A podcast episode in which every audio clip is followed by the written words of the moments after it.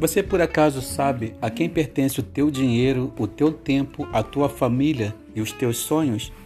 Assuntos como esse nós vamos estar conversando nesse podcast. E você vai colocar cada coisa no seu devido lugar. Vem comigo!